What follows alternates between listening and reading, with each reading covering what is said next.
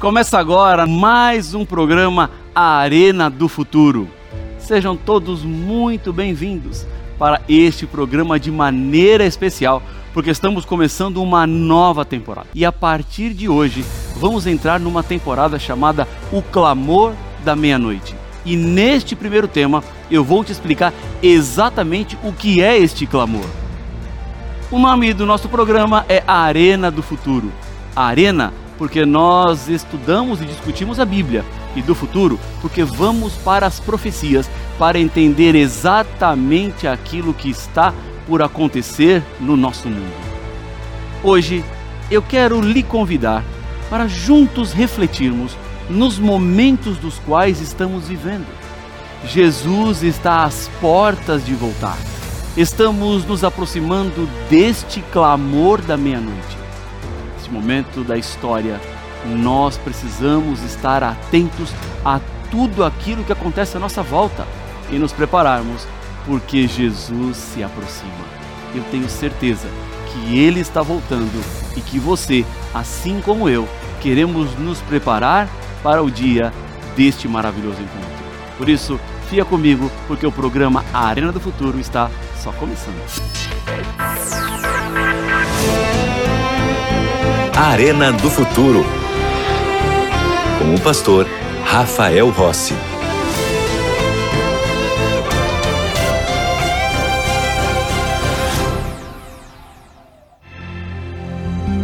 Já estamos de volta com o programa A Arena do Futuro. E você sabe que aqui na Novo Tempo nós temos a melhor e maior escola bíblica do mundo. Se não sabia, agora você já está sabendo, porque essa escola bíblica tem sido uma bênção na vida de uma multidão de pessoas. Todos os dias, estudos bíblicos são enviados, vidas são transformadas, pessoas encontram a esperança que existe apenas em Cristo Jesus.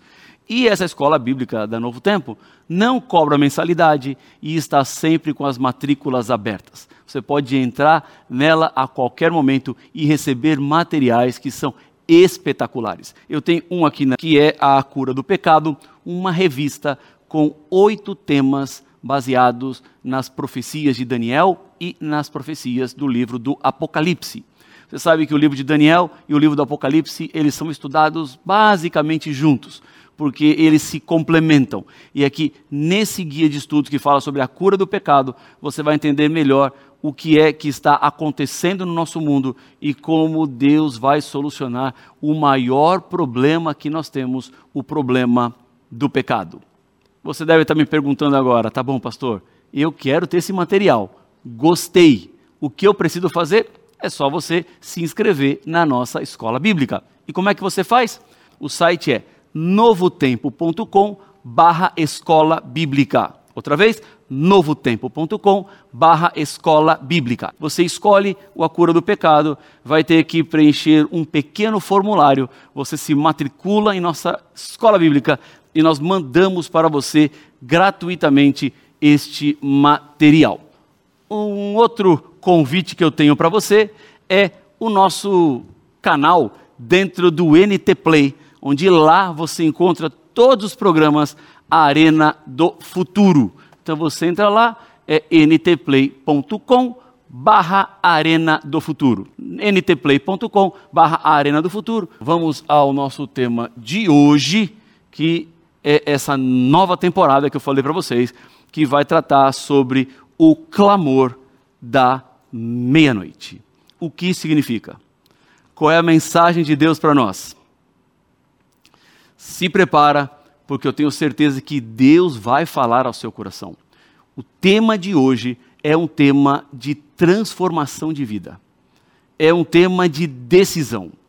Por isso eu quero começar o programa Arena do Futuro pedindo a você que nesse momento se concentre naquilo que eu vou falar.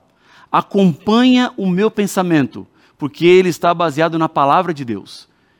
E eu quero fazer um convite para você mudar de vida. Eu quero fazer um convite para você aceitar aquilo que Deus está te apresentando. Porque não basta apenas conhecer a palavra de Deus, é preciso viver a essência da palavra de Deus. é mais do que informação. A palavra de Deus é transformação.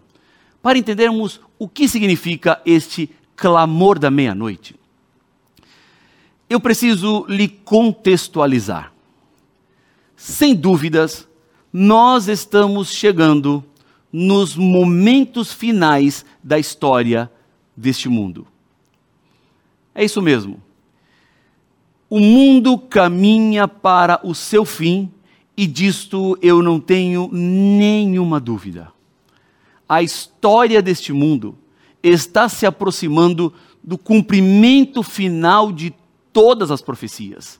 Quando Deus cumprirá o seu plano, quando Deus executará o seu juízo final, quando salvos e perdidos serão separados em dois grupos: um para a vida eterna e o outro, infelizmente, para a morte eterna. Mas você não precisa se perder. Você pode hoje ter a experiência da salvação na sua casa, começando na sua vida, transformando sua família, transformando a sua história, transformando quem você é. A Bíblia nos fala exatamente desses momentos finais da história deste mundo e nos traz alguns conselhos muito importantes. Se você tem a sua Bíblia aí, eu quero te convidar a tê-la nas mãos, porque você sabe, no programa A Arena do Futuro, tudo começa na palavra. É na Bíblia que nós precisamos buscar a compreensão e o entendimento daquilo que está por acontecer. Vamos ao Evangelho de Marcos, no capítulo número 13. E vamos ler os versículos 35, 36 e 37. Minha Bíblia já está aberta aqui. Vamos juntos à leitura da palavra do Senhor. Portanto, vigiem, porque vocês sabem, ou melhor, vocês não sabem quando virá o dono da casa se à tarde, se à meia-noite, se ao cantar do galo, se pela manhã, para que, vindo ele inesperadamente, não encontre vocês dormindo. O que, porém, digo a vocês, digo a todos: vigiem. Este é o conselho que o Senhor nos dá em Sua palavra. Nós precisamos estar atentos, porque não sabemos a hora que Jesus vai voltar. Deus não deixou nenhuma data marcada para o retorno de Cristo, porque se ele tivesse deixado uma data, as pessoas deixariam para se preparar na última hora. E o grande problema é que você não sabe se estará vivo ou se a senhora estará viva até o último dia da história desse mundo. Nós não sabemos o que é que vai acontecer como não temos o controle do futuro, nós precisamos de uma decisão hoje, agora. Não é sábio deixar para amanhã, não é sábio deixar para depois. Quando o convite da graça é feito, Deus espera uma resposta na hora, imediata. Não dá para você dizer assim: ah, tá bom, eu ouvi o convite da salvação de Cristo, mas eu vou ouvir só depois. É por que depois? Qual a razão de vir depois? O conselho bíblico é vigiem. E vigiar é estar atento, é estar percebendo o que acontece à sua volta, é manter os olhos fixos na palavra de Deus, na revelação do Senhor e fazer dela a sua bússola, que aponta a direção por onde você deve caminhar. Se nós não sabemos quando, nem quanto tempo mais, é preciso manter-se constantemente em vigilância. Não dá para dormir. Não dá para deixar os seus afazeres, aquilo que você acha mais importante, no começo da fila, para a decisão de viver uma vida com o Senhor, a decisão de andar de acordo com a palavra lá para trás, porque isso é um risco enorme. Existe sim salvação ou perdição e depende apenas de você. Depende apenas da escolha que você vai fazer. O texto bíblico é muito claro. Nós precisamos estar preparados a todo momento, em qualquer momento, em toda situação. Então, o preparo para a volta de Jesus, ele deve ser constante. É algo que nós buscamos todos os dias De manhã, de tarde, de noite, ao acordar, ao ir dormir, em todos os momentos da vida.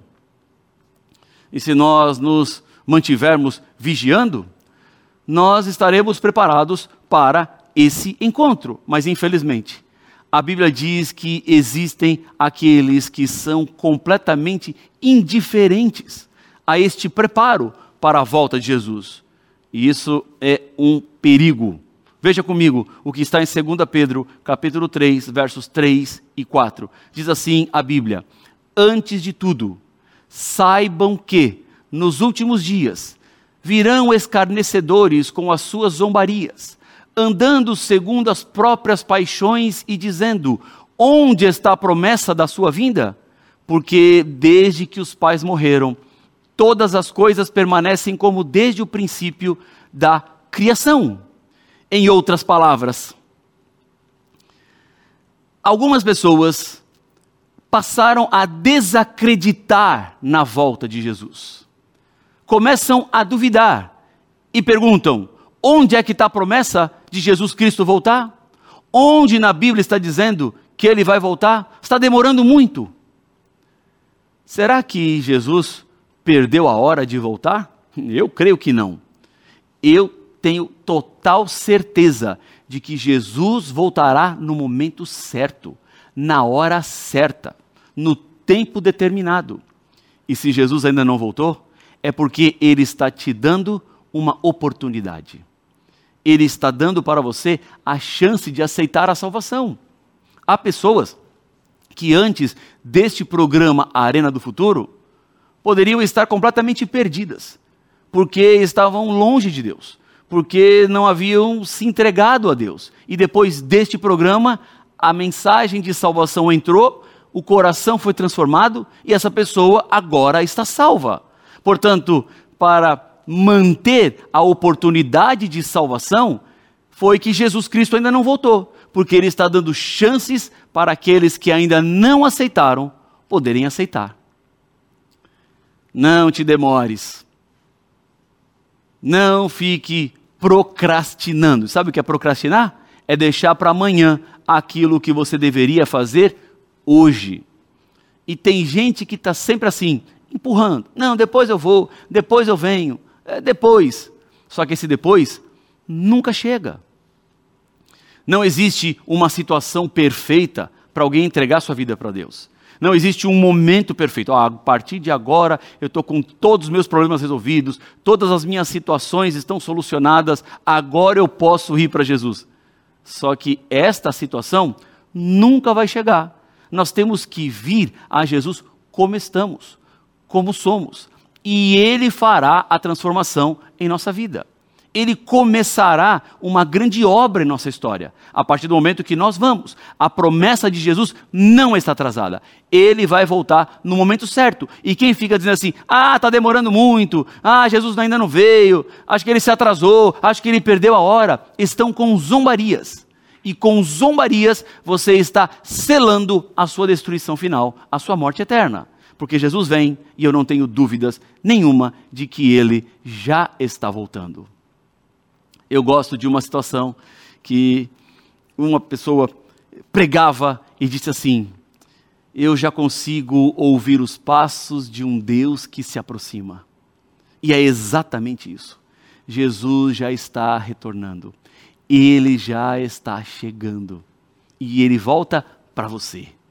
Ele volta para mim ele quer nos reunir debaixo da árvore da vida para juntos desfrutarmos a eternidade. Que dia maravilhoso será esse! Que encontro incrível poderemos ter com Cristo, com os apóstolos, com os grandes nomes da Bíblia. Um momento que não dá para perder.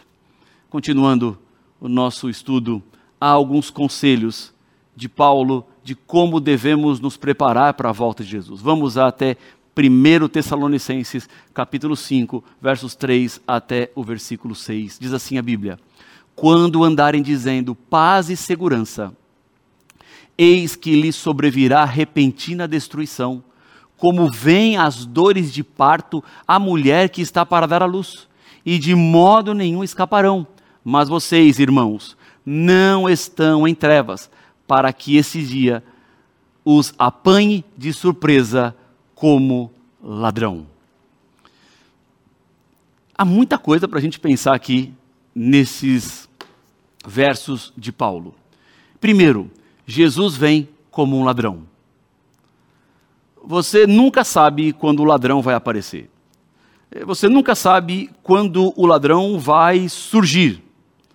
Ele de repente aparece e faz o estrago.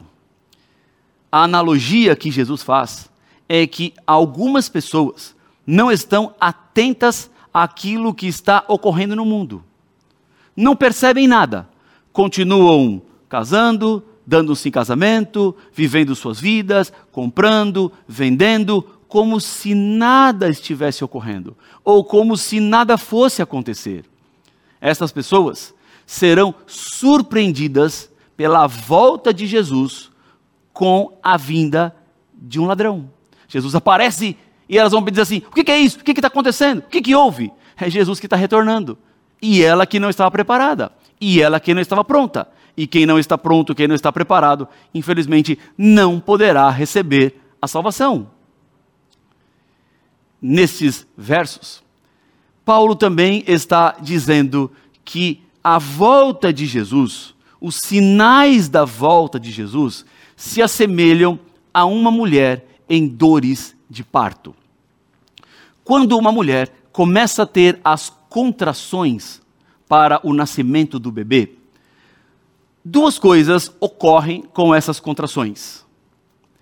Primeiro, as contrações, na medida que a mulher se aproxima da hora do parto, elas vão ficando cada vez mais intensas, ou seja, são mais fortes.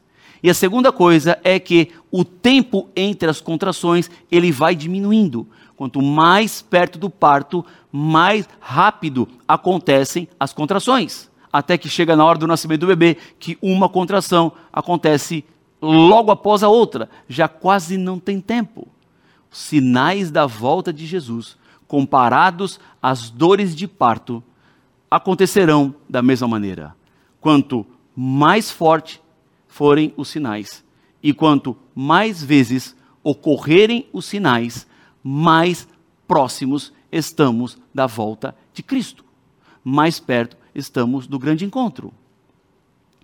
Dentro desta perspectiva, continua Paulo dizendo: porque todos vocês são filhos da luz e filhos do dia. Não somos da noite nem das trevas. Assim, pois, não durmamos como os demais. Pelo contrário, vigiemos e sejamos sóbrios. Ora, os que dormem é de noite que dormem, e os que se embriagam é de noite que se embriagam. Em outras palavras, não dá para dormir, não dá para ficar parado. Dentro desta perspectiva, como é que você se prepara para a volta de Jesus? Eu quero te dar aqui seis pontos especiais que significa que você está em preparação para o encontro com Cristo Jesus. O primeiro é ler a Bíblia, estudar a palavra do Senhor. Quando você lê a Bíblia, Deus fala diretamente com você. Deus se revela por meio da palavra. Deus mostra a sua vontade. Deus indica o caminho. Eu conheço a Deus por meio da revelação que ele nos deixou. E uma das maneiras que Deus usou para se revelar é a Bíblia Sagrada, é a palavra escrita. Então, ler a Bíblia é estar em comunhão direta com Deus. E assim você se prepara. Se você está lendo a Bíblia, você não está dormindo. Se você está lendo a Bíblia, você está desperto. E veja que eu não estou falando de dormir no sentido literal, de cama, travesseiro, colchão. Eu estou dizendo dormindo na vida espiritual. Dormindo enquanto os eventos estão acontecendo à nossa volta. O segundo passo importantíssimo é viver as verdades da Bíblia. Não é apenas saber, mas é aplicar, é praticar. Deus quer que você tenha o entendimento e o conhecimento da palavra e viva de acordo com o conhecimento da palavra. O terceiro passo é frequentar a igreja. Eu quero lhe convidar para buscar a igreja adventista do sétimo dia mais próxima da sua casa. Vá lá, vá em um dos nossos cultos. Comece a congregar na igreja, porque a vida em comunidade, a vida dentro de um templo, é o plano de Deus para todos nós.